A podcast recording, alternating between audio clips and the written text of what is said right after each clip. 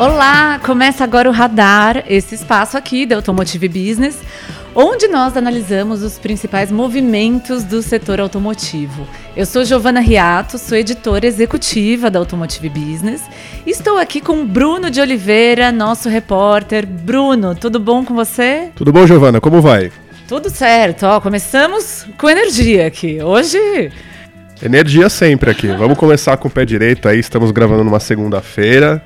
Então, nada melhor do que já chegar assim, já com a voz em alto. É isso aí, muito bom. É, bom, nosso tema hoje aqui é as montadoras agora são ou querem ser autotechs, né? O que isso muda no setor automotivo? Tem muito pano para manga aí. A gente começa falando sobre esse movimento, né, de como tem acontecido esse movimento de autotechs no setor automotivo. Vamos abordar também o que muda de fato e falar um pouco das perspectivas futuras. E hoje nós temos um convidado especial que já já a gente apresenta. Vamos deixar esse suspense aí, né, Bruno? Então, muito bem, bora pra pauta.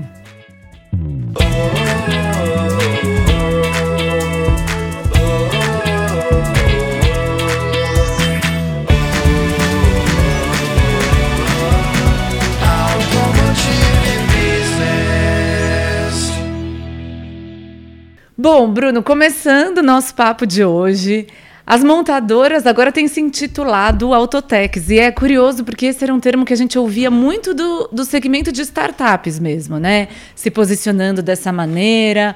Então, conta um pouco de como você tem acompanhado esse movimento. Bom, Giovana, como você bem falou, as Autotechs já, Autotech já é um termo já bem recorrente né, no setor automotivo. Né? A gente pode pegar essas empresas aí com esse perfil de startup que começaram aí prestando algum tipo de serviço né, ligado ao setor automotivo por meio de ferramentas digitais, né, por meio da, da internet. A gente pode aí citar empresas de comparação de preço, empresas de avaliação de, de veículos, etc. Né? Agora, o que tem chamado muita atenção é que as montadoras elas têm cada vez mais é, se elas têm cada vez mais se aproximado desse, desse conceito de autotech, né? Elas, elas têm, é, digamos, é, é, abandonado um pouco essa, esse caráter assim de, de grande indústria, de indústria de manufatura de fábricas que constroem veículos, agora elas estão se posicionando mais como autotechs, né? Ou seja, elas querem se aproximar um pouco mais desse universo da tecnologia, até como uma forma assim de, de ilustrar essa transição que a indústria passa rumo às novas tecnologias, né? Tem toda uma transição acontecendo, tanto em termos de powertrain, quanto de oferta né, de serviços por meio do carro e, e, enfim, de qualquer veículo, né, caminhões também. Então, assim, o que eu tenho visto é que nada é melhor para as montadoras do que elas se, se posicionarem e se apresentarem agora com essa nova cara, né, que é a Autotech. Sim, é curioso que há alguns anos a gente via muito a questão da mobilidade, né? Então, todo mundo, ninguém queria ser montadora, todo mundo queria ser empresa de mobilidade. É, e agora parece assim que o novo selo da, do setor automotivo é, é, essa história de autotech. Conta um pouco, Bruno, do que você tem visto, assim, de quais sinais você tem visto das empresas assumindo essa identidade? Sim, acho que o que a gente pode, a gente pode pegar como exemplo é uma entrevista recente que o Antônio Filosa, que é o presidente da Stellantis, é, concedeu. Se eu não me engano, foi no, no anúncio dos resultados do ano, né?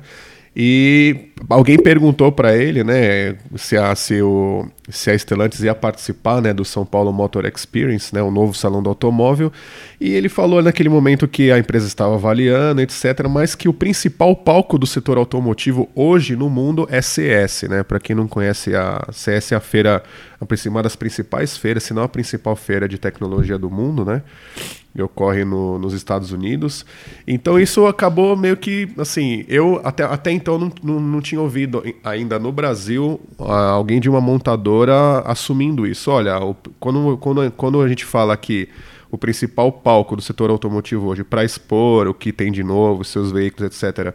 Quando esse palco é uma feira de tecnologia, então quer dizer, enfim, né, que acho que de uma vez por todas a, a, as montadoras estão se mostrando como empresas de tecnologia e isso já é uma realidade no Brasil também, né? Sim. Inclusive, é, em relação a Estelantes, acho que essa é uma orientação global muito clara, né? Recentemente a gente acompanhou é, coletiva de imprensa da Estelantes com o Carlos Tavares, o CEO global, falando da orientação da empresa, do, do plano estratégico para os próximos anos, para o médio e longo prazo. E ele falou também muito claramente sobre isso. Você conversou, é, pegou um depoimento do Frederico Batalha, né, que é o é, CMO, Chief Marketing Officer da Estelantes aqui no Brasil. E ele aborda um pouco isso. Então vamos ouvir o que o Frederico Batalha tem a dizer. A gente tem muita sorte de estar tá passando por essa transição nesse momento na indústria automobilística. Já no passado, eu confesso que eu já tive dúvidas sobre, pô, fico nessa indústria velha, vai acabar, o que, que vai ser? E na verdade hoje eu fico feliz de poder estar tá fazendo parte dessa transformação que vai levar a indústria para outro lugar e que, de novo, é muito motivador e eu estou muito feliz de poder estar tá trabalhando nesse momento na indústria. Sim. A transformação das é, automotivas em é, empresas de tecnologia é algo que tem que ser rapidamente atacado, mas ela vai acontecer num prazo é, um pouco maior, né? É, até pelo modelo de negócio que a gente tem hoje, a gente precisa responder no curto prazo ao que é toda a cadeia, tem envolvimento de concessionário, cliente, fornecedor, todo mundo é, num modelo que hoje funciona muito bem e como vai acontecer essa transição no futuro a gente tem que estar pronto. Eu acho que a transição ela tem diferentes é, prazos, né? Tem coisas que acontecem já, como a gente teve a oportunidade de comentar aqui hoje sobre digitalização da jornada do cliente, a consequente adesão disso de maneira mais forte pela cadeia toda, incluindo o concessionário nos últimos dois anos. Então, eu acho que essa primeira parte de transição, é, de novo, da jornada e de mensuração e de tudo que é dado que a gente agora pilota e que antes é, tomava menos tempo da nossa vida é, é muito intensa. Então é um momento de muitas mudanças.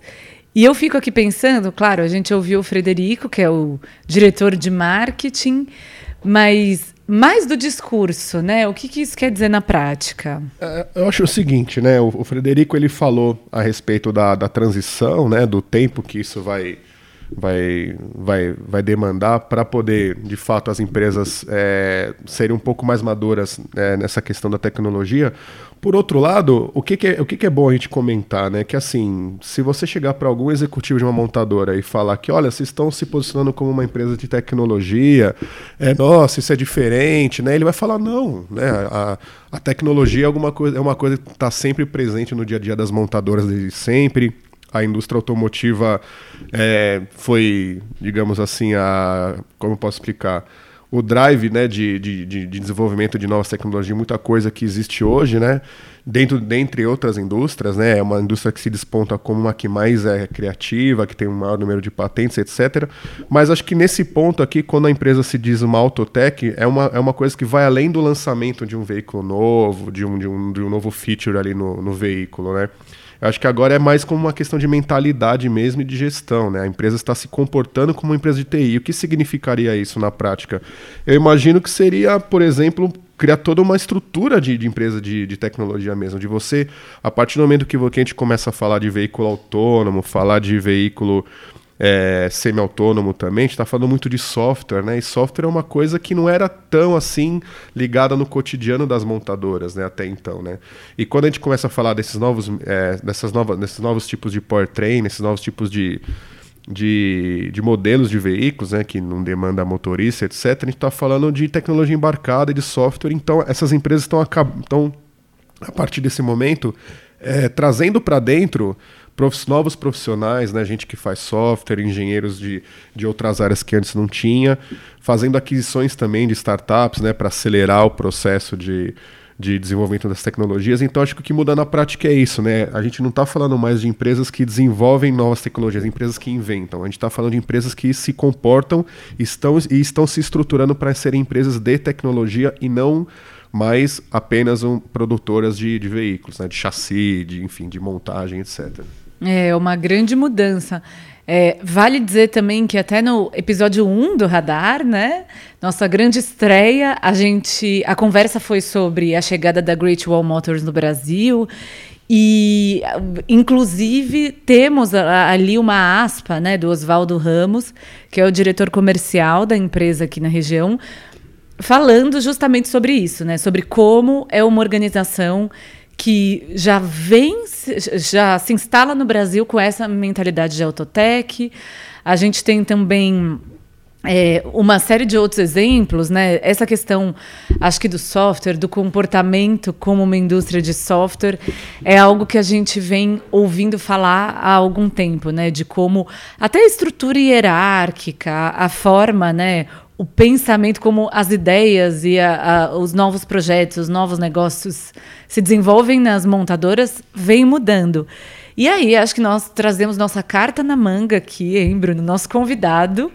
É, o Maurício Renner, que é editor do Baguete, site especializado na cobertura de tecnologia da informação, está aqui com a gente. Maurício, bem-vindo. Oi, muito obrigado pelo convite. Prazer te receber aqui, Maurício. Você fala com a gente direto da Alemanha. Deixa eu ver se eu acerto o nome da sua cidade. Zwickau, é isso? Isso. Oh. Zwickau. Zwickau. Tem que ter o sotaque alemão, né? Tem no latino. É. Muito bom. E Maurício, você com toda a sua bagagem de cobertura do setor de TI, acho que é legal começar ouvindo o seu lado, né? Nós estamos aqui também, eu e o Bruno, muito imersos no setor automotivo, então a gente acompanha esse movimento desse lado. Do seu lado, de quem tá, de quem conhece muito bem a indústria de tecnologia, você também percebe essa tentativa do segmento automotivo de se aproximar, de convergir com a indústria de tecnologia? Ah, sem dúvida. Teve uma coisa que o Bruno falou antes, que é, é que as empresas de automotivas vão ter que montar estruturas de empresas de TI, é, de entender o que é engenharia de software e tal, né? E nesse sentido tem uns números muito interessantes da Volkswagen. É, eu escrevi uma matéria sobre eles no final de 2020. E naquela época eles anunciaram um programa de investimentos em software de 27 bilhões de euros para cinco anos, é, que envolvia a contratação de 5 mil engenheiros de software. E o que é realmente importante, é, claro, uma empresa como a Volkswagen mobiliza dinheiro nessas quantidades, né? mas o que é chave para entender o movimento é que eles querem aumentar a quantidade de software próprio nos carros, né, de 10% hoje para 60% no final desse, desses cinco anos. Ô Maurício, o que, que isso então, significaria na prática, assim, né? Você seria um, um software Volkswagen, não de uma empresa parceira? Exatamente. Isso é o uh, para tu executar essa estratégia de entregar serviços a partir do carro, tu precisa ter esse conhecimento de desenvolvimento de software dentro de casa, né? É, senão, tu vai ser sempre o fabricante do, do automóvel e os outros vão faturar em cima de ti. Tu vai estar numa situação equivalente das operadoras de telefonia com o WhatsApp. As operadoras colocam fio na rua e o WhatsApp ganha dinheiro com as aplicações em cima, né? Eu acho que a indústria automotiva, pelo menos a Volkswagen nesse caso, está mostrando que eles querem fugir desse papel, né? Porque, porque daí tu tá num, num papel de entregar commodity, é, claro, talvez seja meio, meio grosseiro de falar num podcast de automotivo, né? É, que um carro é um commodity, mas os diferenciais do carro estão evoluindo para o consumidor, os diferenciais são percebidos na interface, nos serviços agregados, né? É, e eu acho que a Volkswagen e outras montadoras estão se dando conta disso, né? É, me fez lembrar de um bate-papo que a gente teve com um consultor uma vez, o Ricardo Bacelar, e numa oportunidade ele falou que se as montadoras não abrirem os olhos, o que vai acontecer é justamente isso, né? Elas produzirem uma plataforma para outras empresas explorarem outros serviços que são tão lucrativos quanto você vender um carro por unidade, né? Supondo que as pessoas sigam comprando carros por unidade, né? É, tipo, tem um movimento de, de transporte autônomo, então, tem uma série de situações que esse modelo de tu desenvolver o produto carro e vender ele unitariamente para cada cliente, que ele, esse modelo está questionado aí para médio e longo prazo, né? E eu acho que as montadoras estão estão é, despertando para essa realidade, mas é, é bem é uma transição complicada, porque é, o tipo de engenharia que tu faz para construir um carro, ele é muito diferente culturalmente do mundo de engenharia de software, né? E isso tem que ser conciliado na cultura empresarial, né? Tipo, por mais que a Volkswagen tenha 27 bilhões de euros para investir em, em, contratar engenheiros e tal, se eles não conseguirem criar uma cultura interna que concilie o mundo da engenharia automotiva com o mundo da engenharia de software, é, isso não vai ser bem sucedido, né? E esses desafios culturais, eles são, é, são muitas vezes complicados, né? Eu, na, assim, na minha carreira de acompanhar grandes projetos de tecnologia, a gente, eu aprendi que eles fracassam não é por falta de dinheiro. É da integração, né? É, por questões de integração, por questões culturais. É, esse costuma ser o tendão de Aquiles de grandes projetos de tecnologia. Então, ah, no caso da Folks, né, eu sou um observador atento da Folks, porque na nossa cidadezinha aqui, o principal empregador é a Volkswagen. Né? Então, o jornal local fala infinitamente da Volkswagen, é, é um aspecto central da vida aqui, né? E justamente na, nossa fábrica aqui, é que está sendo feito o ID3, é, que é o carro, a linha elétrica, né? Então, a aposta de futuro da Volkswagen está sendo feita aqui. Então, eu tenho ficado atento uh, nos, nos, desdobramentos, né? E o, o, lançamento do ID3, do primeiro modelo, né? Ele teve problemas justamente na parte de software. É, que o carro foi vendido sem estar com o software completo. Depois o, o cliente tinha que ir na concessionária, baixar um, fazer um download lá. Né? Nossa. Né? É, claro, isso já faz uns dois anos, é, a Volkswagen desde então superou esses problemas, né? É, mas é uma amostra das dificuldades que tem, né? Que se não é um assunto fácil. E é curioso, né? Você falou essa questão de ir na concessionária, baixar um software. Isso soa completamente absurdo para a lógica que a gente tem hoje de consumidor, né? Que é de você baixa, você acessa, você não precisa de ninguém te auxiliando nos seus outros dispositivos. Então, no momento que o carro vira essa plataforma digital, é estranho ter essa experiência que precisa ser auxiliada por uma concessionária, né? o problema é o seguinte: na medida que as pessoas tiverem as expectativas que elas têm de um celular no carro delas, nossa, isso é muito desafiador, né? É, que as pessoas, é, o paradigma é o celular, a facilidade de uso, a facilidade de interface, né? e tu replicar uma coisa dessas para um carro, é, bom, é só tu ver os navegadores, uh, a distância que existe entre tu, tu colocar um endereço no teu Google Maps e tal, e usar um navegador de, de carro, né? É uma grande distância que tem, né, da qualidade da interface e tudo, né? É, e essa distância que tem que ser superada, né? Sim, com certeza. É, o, o Maurício ele levantou dois pontos interessantes, eu até anotei aqui para não esquecer na minha, na minha colinha aqui. Ele falou que o software, é, enfim, né, ele divulgou o, balan o, o volume né, de investimento que a, que a Volkswagen planeja, e só por essa cifra a gente vê a importância né, que, é o, que é o software, né, o que as montadoras enxergam para ele no futuro. Né? E falou também sobre a, a, integração, né, Maurício? Como você falou que a, a, a, Volkswagen ela é a principal empregadora aí da cidade, eu imagino que a mão de obra daí da fábrica também seja da cidade, né? Como é que está essa questão da, do engenheiro de software aí? É bem abastecido? É, é algo que é possível aí de atender? Ou existiria, é, enfim, todo um movimento aí para atrair esse tipo de profissional para a cidade?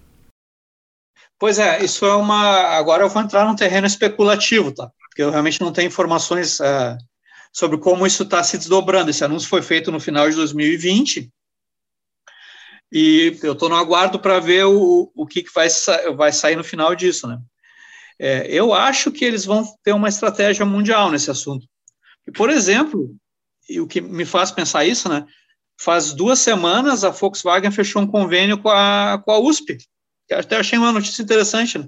É, e parte do convênio é na área de desenvolvimento de software. Né?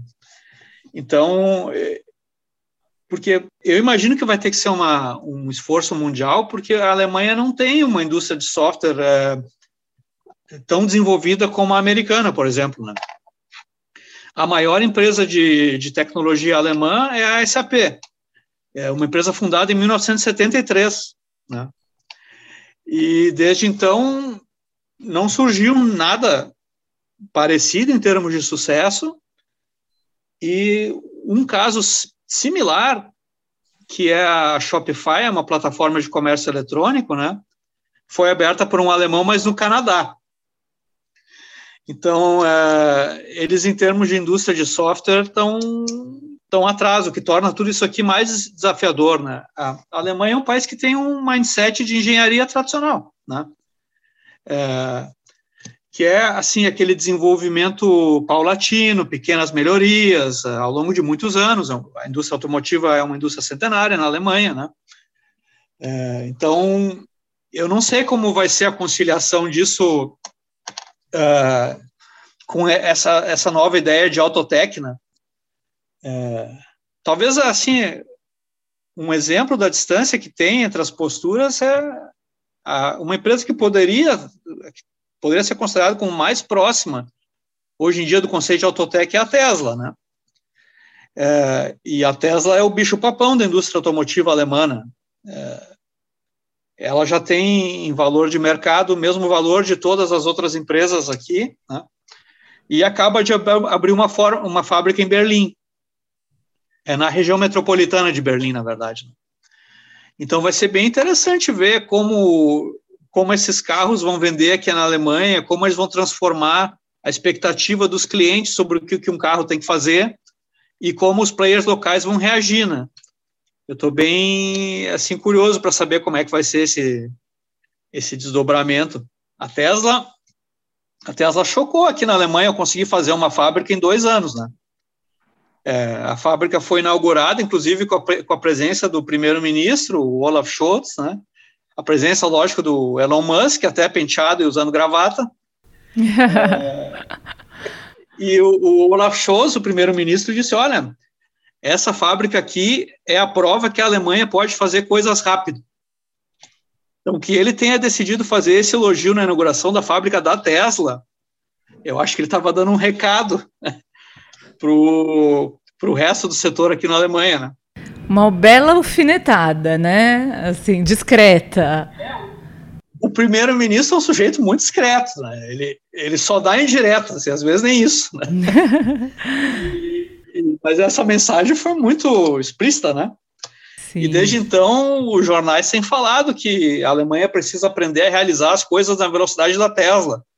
Os caras se tornaram benchmark, né? porque a Alemanha é um país que precisa fazer muitas transformações é, de política energética e tal, que eles se propuseram fazer, mas que se trava é, assim, nesse, nesses perfeccionismos, em burocracias, e e vem lá um sujeito e constrói uma fábrica para fabricar 500 mil carros por ano em dois anos. Né?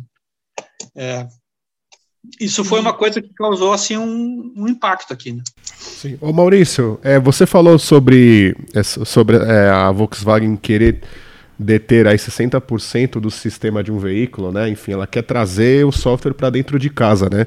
Eu estava pensando aqui, né? Se a gente for ver as montadoras, elas detêm o design e o motor dos, dos automóveis, né? Enfim, é o que é o que é estratégico, né? Se a gente for pe pegar essa proporção que você falou da Volkswagen querer é, ser, é, ser a dona né, de, de boa parte dos sistemas dos seus veículos, a gente pode falar que o software é o novo motor, né? É um troço estratégico para a montadora, né? Tanto quanto é o, o powertrain, né? Isso.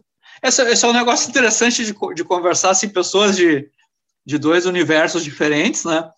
Porque eu realmente não tinha parado para pensar nisso, né? Um, um, uma fábrica de carros, quantos são componentes é, terceiros, né? E o fato que eles estejam queiram alcançar uma cota de produção própria tão alta na questão da, do software, né?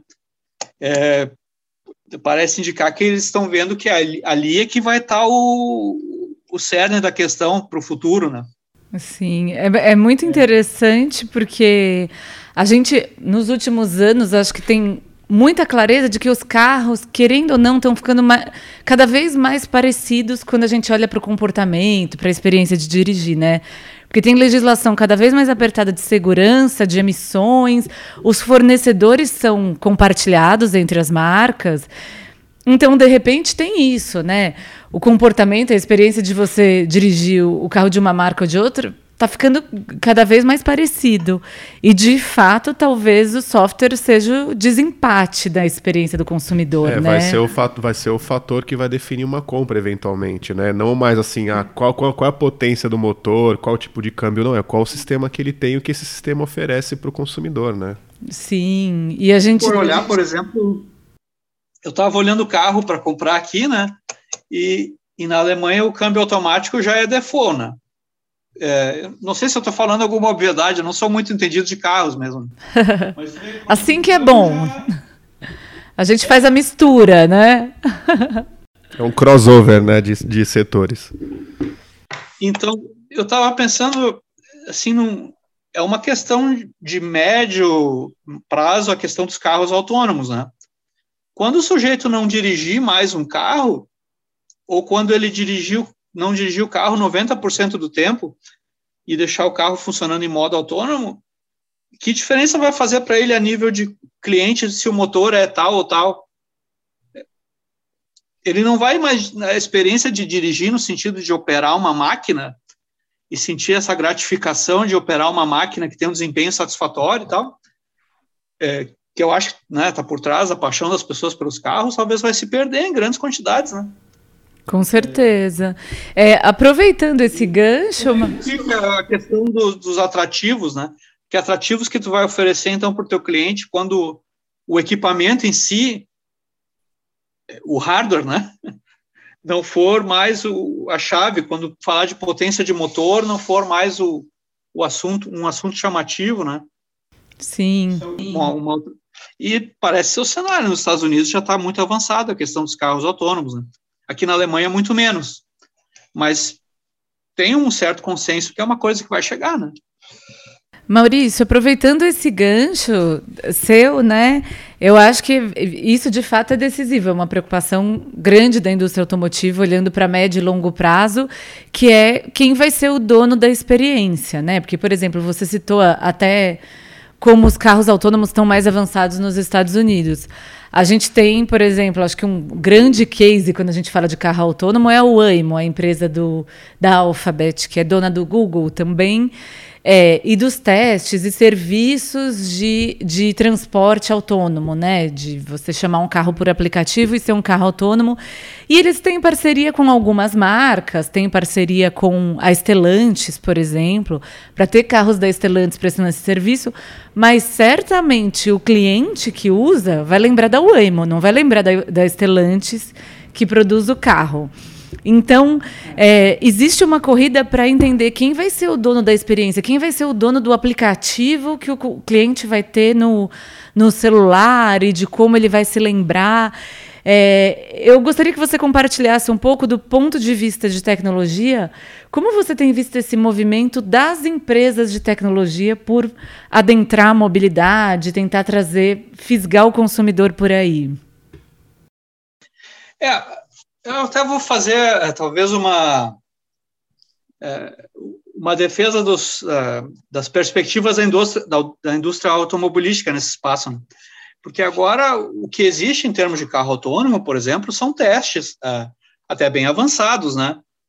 Os carros do Google já fizeram não sei quantos milhões de quilômetros lá andando, autonoma, uh, andando sozinhos, né?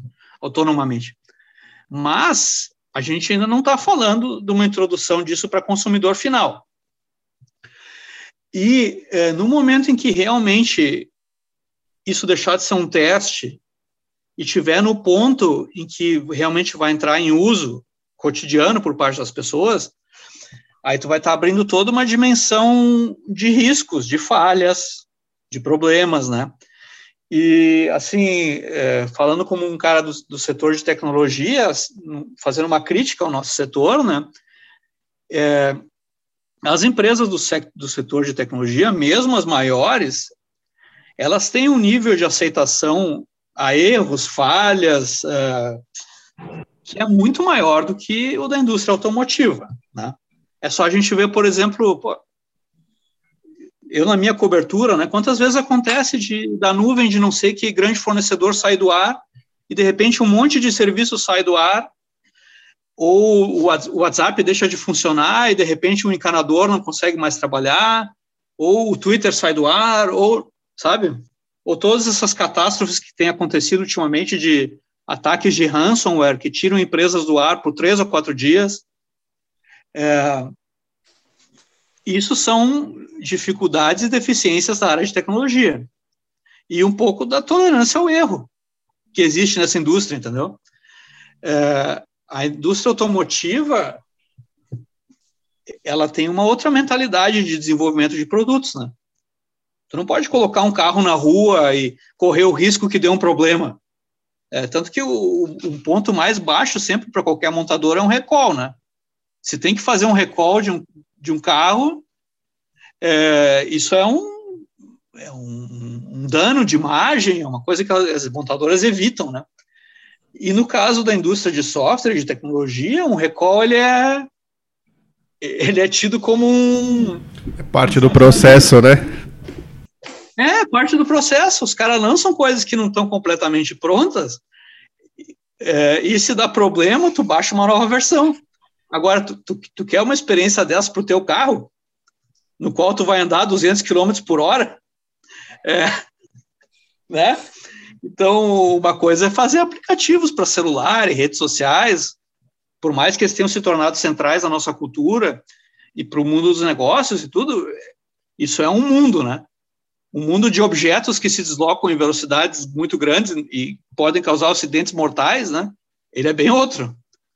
Então, também não acho que não é tão mole para os Googles e, e, e, tal entrar nesse universo. Né? Eu acho que nós ainda vamos ver eles tendo problemas. É... Sim, é. Então, é uma projeção, assim. É só ver a, a Apple, né? Que especula sobre criar um carro há uma década e a coisa nunca vai para frente, né? É, vai, então, é a Apple, né? É um ícone do setor de, de tecnologia, mas quando se trata de fazer um carro, aí eles, eles têm dificuldades também, né? Então, eu não diria que está tudo tão perdido para as montadoras. É, a gente até viu, né, uns anos atrás, acidente da Uber fatal com carro autônomo, que é algo que na indústria automotiva é completamente escandaloso. Talvez saia daí.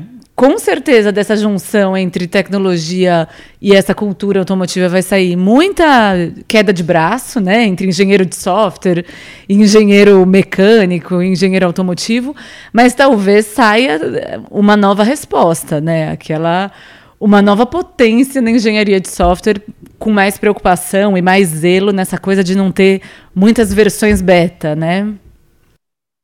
Se eu fosse exercer um pouco de patriotismo pelos alemães, né, eu diria que eles são quem poderia fazer isso, né?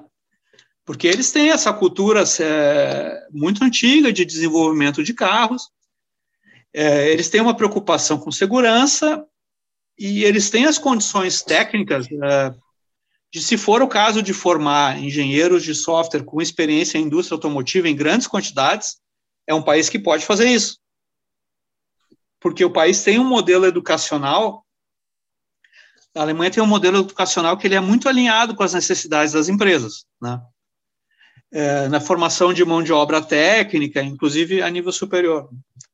E se a indústria automotiva, automotiva alemã precisa fazer algo, esse algo encontra repercussão porque a, a indústria automotiva é o, é o coração do bem-estar e da riqueza na Alemanha, né?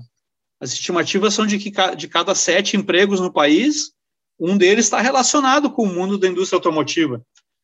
Então, eu, eu, não acho que eles vão se entregar tão facilmente, né? Porque sem indústria automotiva, a Alemanha perde um, um, um aspecto definidor do país, né? Então, eu tenho expectativa que eles consigam fazer as movimentações necessárias para ter desenvolvimento de software né, nesse segmento. Estou acompanhando com interesse esse assunto. É 27 bilhões só a Volkswagen, né? Se a gente pegar as outras montadoras, o que cada uma está investindo, né? A gente pode ter a dimensão, Isso. né? E também mostra o, é, o, o quão, quão empenhadas ela, as empresas estão em, em buscar né, é, aproximação com esse setor de tecnologia e desenvolver o software internamente. Né? A gente estava falando agora há pouco sobre diferenciais de, de competição, etc. Uma vez eu, eu entrevistei um executivo da Bosch, que, né, enfim, outra empresa alemã, e ele falou assim: olha, a gente está tentando é, integrar os sistemas do, dos veículos. Né? Hoje em dia, você pega um automóvel aí de mercado comum, ele tem um sistema que funciona sozinho só para controlar o motor, outro sistema que, só pra, que é só para controlar o câmbio automático, outro sistema que é só para controlar o infotainment. Então, o que eles estão tentando agora é fazer um sistema só para que esse sistema ele possa definir todas, as, todas as, as funcionalidades do veículo. Então, o diferencial competitivo no futuro, ele estava me explicando, vai ser, por exemplo, olha, é, qual, qual que é o, é o, é o tipo de, de combustível que você vai querer utilizar num percurso do ponto A até o ponto B? Então, pelas, pelas, pelas, pelas, pelas características, características, características né, do, da demanda do, do motorista, a montadora vai poder é, customizar todo o sistema ali para entregar aquilo que ele quer e a partir daí cobrar por esse serviço, obviamente, né? Maluco pensar isso, né? É como se fosse comprar um celular e você quer, ah, eu quero um celular de 64 GB, eu quero um celular de, de tanto, entendeu? A comparação é muito próxima com o universo dos celulares também. Exato. E, bom, gente, acho que trazendo um pouco a conversa aqui para o nosso Brasilzão, é, pegando um pouco do patriotismo do Maurício para o Brasil também, hein, Maurício? É, a gente. Que é brasileiro, né? Que Boa, é brasileiro. Ele está lá. Estava emprestando, estava emprestando um pouco de patriotismo para os alemães, são sempre muito críticos com tudo.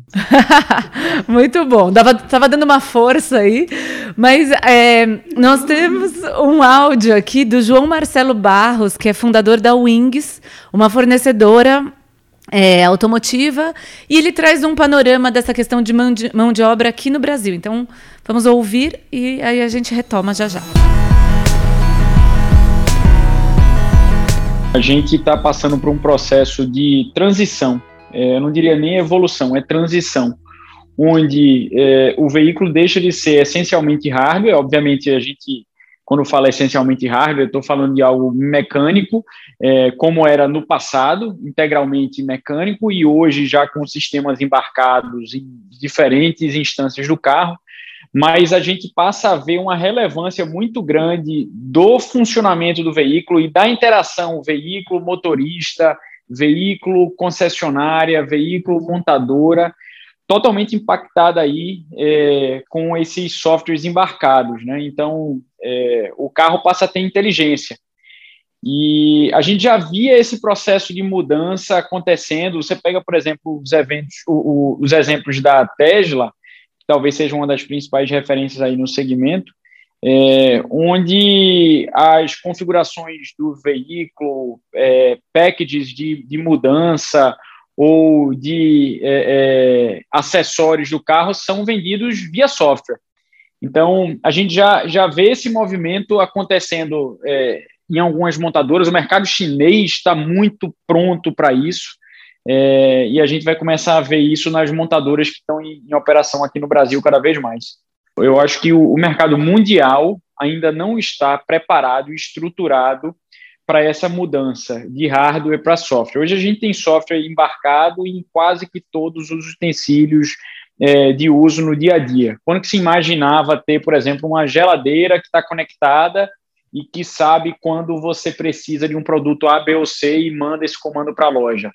Então, é, é, essa, essa redefinição é, na forma de consumo e na inteligência embarcado em, em hardwares diversos cria um gargalo aí gigante por profissionais da área. Então, hoje existe uma, uma limitação muito grande.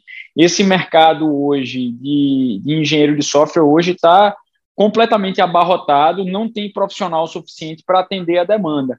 É, isso não é só no Brasil, tá? isso é no mundo todo. E, e o Brasil é até um, uma boa referência aí de, de fornecimento de mão de obra especializada. A gente tem bons polos de tecnologia hoje no Brasil, que atendem a negócios não só aqui na indústria nacional, mas fora também. Você tem Recife, é um grande exemplo aqui no Porto Digital, é, que é uma, uma iniciativa público-privada aqui é, transformou Sim. muito esse cenário, com apoio também da, da, Universidade Federal de Pernambuco e hoje várias outras instituições que fortalecem isso. Você tem Curitiba, você tem Campinas, obviamente São Paulo, é, então Belo Horizonte, você tem alguns polos é, de tecnologia no país que é, esse, esse ambiente ele torna as coisas mais fáceis, mas ainda assim a gente está falando de um momento extremamente desafiador, porque hoje conseguir profissionais especializados é um grande desafio. Então, o João Marcelo Barros trouxe aí a perspectiva da, do emprego, né? O desafio de achar talentos para essa nova era das autotechs e tudo mais. O que mais vocês acreditam é, que é um, um desafiador aqui para o Brasil, né? Como você tem acompanhado, Bruno, essa questão do desenvolvimento dessa visão de software, essa visão de tecnologia aqui localmente? É, o Maurício já citou um exemplo que é recente, né, da Volkswagen, né? A Volkswagen fechou uma, uma parceria com a USP. Aliás, a Volkswagen, como todas as outras montadoras, eles estão fazendo muitas parcerias com, com quem quer que seja, né, independente da instituição para de alguma forma acelerar esse processo, né, que o Maurício falou que de integração, né, que está acontecendo no momento, né. É, não apenas de você acelerar o processo de desenvolvimento, né, de novas tecnologias, mas também de você já criar departamentos, enfim, criar, criar, trazer, né, a cultura de TI, né, se é que eu posso colocar dessa forma, para o universo da, da manufatura, né, de, de veículos, né. Enfim, as montadoras estão acelerando isso também no, como o João citou, né, no áudio que a gente ouviu, é, lá, lá em Pernambuco, né, e em outros estados também existem diversos centros de tecnologia nível técnico que já está começando a se movimentar na, na criação de cursos, né, de, de ciência da computação e, e dentre outros que, que são dessa área, voltados para o setor automotivo, né, porque é tudo ainda muito novo, né. Se o Maurício que está lá na Alemanha, lá na cidade onde, há, onde tem uma fábrica que é considerada o futuro da Volkswagen, né? Imagina aqui no Brasil, né? Que está é, eventualmente aí alguns passos atrás, né? Então, assim, se eu puder resumir, é isso, né? As montadoras estão seguindo aqui no Brasil uma tendência que é global, de fazer parcerias, de buscar aprender mais rápido aquilo que é novo para elas. E do, e, do ponto, e, e, do ponto de vista da mão de obra, tem esse respaldo técnico aí de. Lá, lá, em, lá, em, Recife, né, tem o Porto Digital, que já é bastante conhecido, né? No Rio Grande do Sul também, né? Tem o Maurício é de lá, ele pode falar também, tem algumas instituições que é, promovem né, esse tipo de, de ensino ligado à parte de, de, de tecnologia da informação. E universidades, né? Eu acho que não tem muito para onde correr e é o que está acontecendo. Muito bem. É, é curioso porque, em geral, aí, Maurício, você me corrige se eu estiver errada, mas a gente vê o, o Brasil em, é uma, uma potência quando a gente fala em serviços digitais. Não sei se exatamente no desenvolvimento, mas o Brasil é um dos maiores mercados do Waze, da Uber, do Spotify, das redes sociais. Então, traz um pouco da sua visão de qual seria o nosso papel nessa, nessa questão do software para as empresas automotivas. O Brasil tem um setor de software desenvolvido, tem, tem empresas brasileiras muito bem sucedidas, é, com um tamanho é, significativo, né? O desafio do país é na formação de mão de obra, né? Essas estimativas variam, né? É, tem gente que fala que faltam 400 mil profissionais de TI no Brasil, ou algum outro fala que falta 700 mil. Eu olho sempre com ceticismo esses números, porque enfim, eles são produzidos por empresas interessadas em sinalizar o tamanho do problema e tal. Mas é fato que faltam profissionais. Não sabe qual o volume, mas faltam profissionais. As empresas demoram muito para conseguir contratar os perfis e tal. Talvez é, uma contribuição que o setor automotivo poderia dar é justamente na formação de, de desenvolvedores de software, porque a indústria automotiva tem é uma das mais bem-sucedidas, acho, na minha visão, nessa questão de formação de mão de obra técnica. Né? Isso é assim no Brasil há décadas já. Né? É, então, se, eles, se esse interesse em software se é, reproduzir no Brasil, talvez eles consigam usar essa rede de ensino técnico que já existe no país para desenvolver, é, para também é, é, formar desenvolvedores de software. Né? Que um dos problemas que o Brasil tem é que o Brasil forma desenvolvedores de software só em universidades, quase, né? E essa a camada abaixo, que seriam pessoas com qualificação técnica, ela é muito pouco desenvolvida, né? Então, seria quase um, uma empresa, um, um, setor que só forma engenheiros e não forma o trabalhador, né? É, essa, essa é uma dificuldade do setor de TI. Talvez esse envolvimento da indústria automotiva, é, eles vão ter que tomar para eles a, a, resolução do problema, né? Talvez cause um, um efeito nesse sentido, seria interessante. Porque o, o principal desafio no Brasil que... mesmo é a questão de profissionais. Né? Eu acho que tem dois pontos interessantes que a gente poderia explorar aqui bem rapidamente é, a respeito da mão de obra. A gente precisa saber duas coisas. Primeiro, será que o Brasil vai, ser, vai estar inserido nesse contexto do desenvolvimento de software automotivo, né? Porque se a gente for ter como base aí outros tipos de, de tecnologias né, que, que são empregadas em veículos, muita coisa já vem pronta das matrizes, né? E acaba aqui sendo que replicado, né? Uma outra coisa, né? O, a equipe de engenharia brasileira acaba participando, mas ainda é muito pouco. Acho que a gente precisa saber primeiro se, nesse contexto do software, né, se o Brasil vai estar inserido também no time de desenvolvimento global das montadoras. O outro, Uma coisa outro... que acontece muito em, desculpa te interromper, mas só nesse aspecto, o que acontece muito na indústria de software é a questão da, da chamada tropicalização, né? Isso é uma expressão que criaram para querer dizer assim, ah, as adaptações que são necessárias para num software empresarial, é, as adaptações são necessárias para ele fazer sentido no Brasil. É isso no setor automotivo tem também, Maurício. Isso tem no Brasil também, né? Quando vem um projeto de um veículo para cá, existe um processo de tropicalização, né? Ou seja, a adaptação do veículo para o território brasileiro. Tá vendo? Até nisso os dois setores são convergentes, tá vendo? Mas então, vai ter um. No, no mundo de software, vai ter esse desafio. E o interessante é que daí, essa tropicalização que pode ser feita no Brasil, como ela não vai dizer respeito, não vai ser a respeito de aspectos tributários e essas peculiaridades brasileiras, mas é, coisas que talvez tenham aderência em outros países da América Latina, talvez países da África, enfim, né? Se o Brasil conseguisse trazer esse, esse desenvolvimento, essa, essa, pequena parte do desenvolvimento de produto para o Brasil, já seria um triunfo.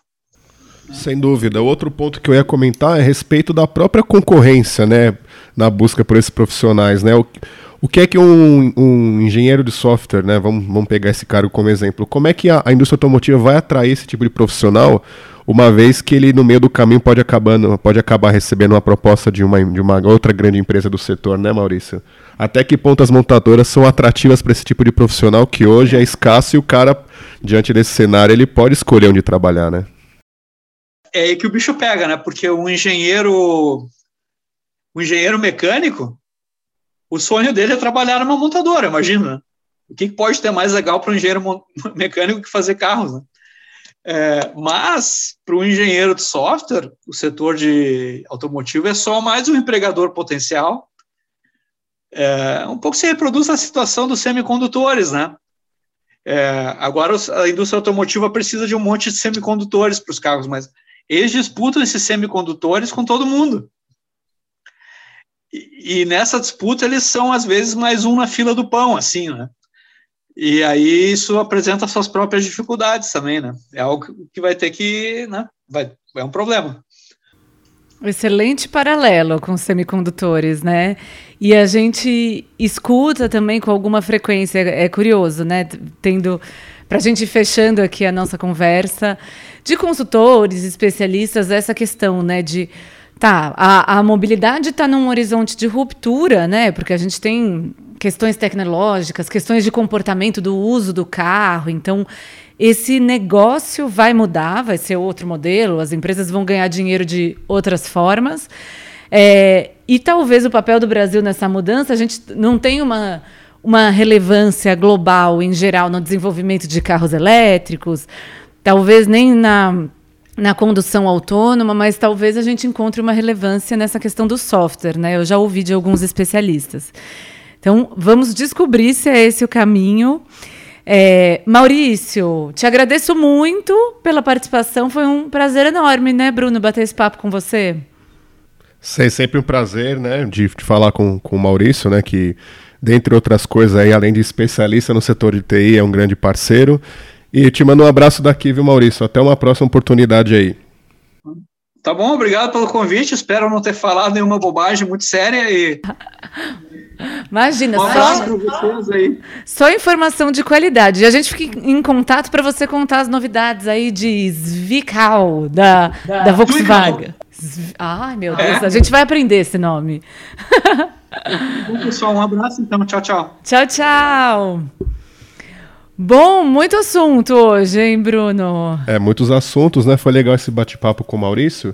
Eu acho que até para a gente fechar aqui o, o a, a, nossa edição, né? Acho que vale a gente destacar aqui, voltar um pouco no, nos desafios né, que ele apresentou aí durante a conversa, os desafios que são enfrentados pelo setor automotivo nessa transição para esse perfil de autotech. Né? Acho que vale destacar é, o que ele falou sobre a integração né, do, dos projetos, né, enfim, né, falou que dinheiro não é um problema para as montadoras e que ao longo da carreira dele ele, ele viu que problema geralmente não é a dinheiro geralmente não é o problema, mas sim como que as empresas vão dialogar no sentido de criar soluções em comum, né, enfim, né. Outro ponto que eu gostaria de destacar também é essa questão da mão de obra, né, que é, que é algo ainda a ser criado aqui, ainda é muito incipiente, está se criando uma, uma, uma massa aí de trabalhadores que eventualmente possam né, suprir as, as demandas futuras por software aqui no Brasil, como já acontece lá fora também. E acho que o ponto principal é a questão do software como novo motor. Tá? Eu acho que eu, eu pensei nisso, acho que faz todo sentido né, a gente pensar que se lá atrás o desenho do carro e, e o que o motor entrega era o que acabava definindo a compra, eu acho que nesse novo contexto das montadoras como o Autotex é o software que vai mandar e desmandar aí no, no futuro. Né? Ele que vai definir qual veículo vai ser mais interessante para o consumidor, até pelas suas características de poder moldar a plataforma veicular de acordo com as suas demandas. Perfeito. Bom, tem muito assunto. Queremos saber a opinião de quem está nos ouvindo. Se gostou dessa conversa, se não gostou, se faltou alguma coisa, se tem outro ponto de vista, né?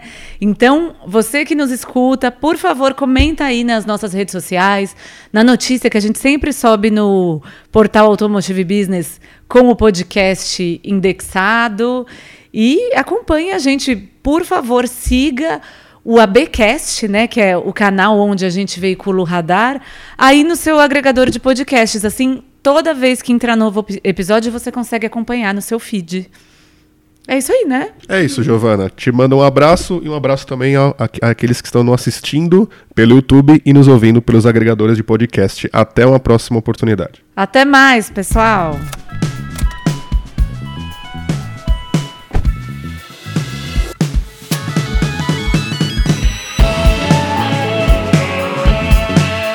O Radar é uma produção de Automotive Business. Eu sou a Giovana Riato. Eu sou o Bruno de Oliveira. A edição do Radar é do Marcos Ambroselli, a direção de arte do Luiz Prado, a trilha sonora do Chibruski e Guilherme Schildberg. Até mais!